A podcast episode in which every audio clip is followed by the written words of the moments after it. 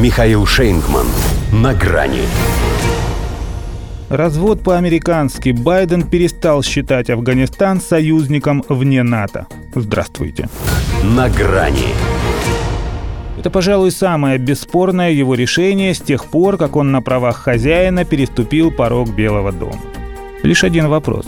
А что так припозднился-то? Почти год прошел после позорного бегства из Кабула, а он только сейчас спохватился. Надеялся на возвращение Гани? На перевоспитание талибов? Или просто хотел все забыть, хотя этот процесс происходит у него независимо от его желания, а тут Украина и навеяла – ведь и у них уже говорят, что штатам и здесь светит тот же исход. Как бы то ни было, но страна, в которой с прошлого августа могут запросто, причем на вполне законных основаниях, пристрелить, оттаскать за волосы и закидать камнями, переживала все это в качестве по-прежнему ключевого союзника США вне НАТО. И пусть она в этом смысле ничуть не отличается от самих США, все-таки для той международной репутации, которую они себе придумали, это как-то не камильфо. Вот Джо Байден и решил, наконец, в честь десятилетия присвоения этого почетного титула разжаловать Афганистан. Конгресс о том он уже уведомил.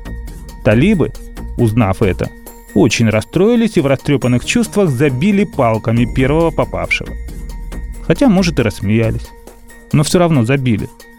А скорее всего забили, да забили – Иными словами, лично для них от этих байденовских манипуляций ничего не изменилось. Как минимум потому, что главная привилегия такого статуса заключается в льготных условиях приобретения американского вооружения. Здесь же его и так столько, что еще на нескольких стратегических союзников США вне НАТО хватит. Да и в НАТО тоже. По логике вещей, Вашингтон должен бы строго-настрого запретить им пользоваться – еще лучше отправить за ним своих людей, чтобы Талибан не играл в его игрушки. Но это из серии «Ага, сейчас». В прошлый раз еле ноги унесли. А ведь как у них в 2012-м красиво начиналось. В смысле, продолжалось после того, как янки 11 лет принуждали Афганистан к демократическому сожительству. Зато потом стратегические партнеры. Не сказать, чтобы душа в душу. Американцы в моменты особой близости не щадили здесь ни свадьбы, ни похороны. «Но бьем, значит, любим», — приговаривали они.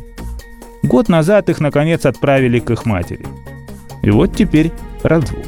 Хотя даже талибы при всей их кровожадной брутальности придерживаются обещаний и не допускают использования своей территории против США. А вот США свою используют против афганцев по-черному, блокируя у себя их активы. При этом Байден аргументирует решение о разрыве ссылкой на закон об иностранной помощи от 1961 года. Согласно нему, Штаты могут прекратить сотрудничество с правительствами, которые регулярно нарушают международное гуманитарное право. А вот это он зря. Умерла так умерла.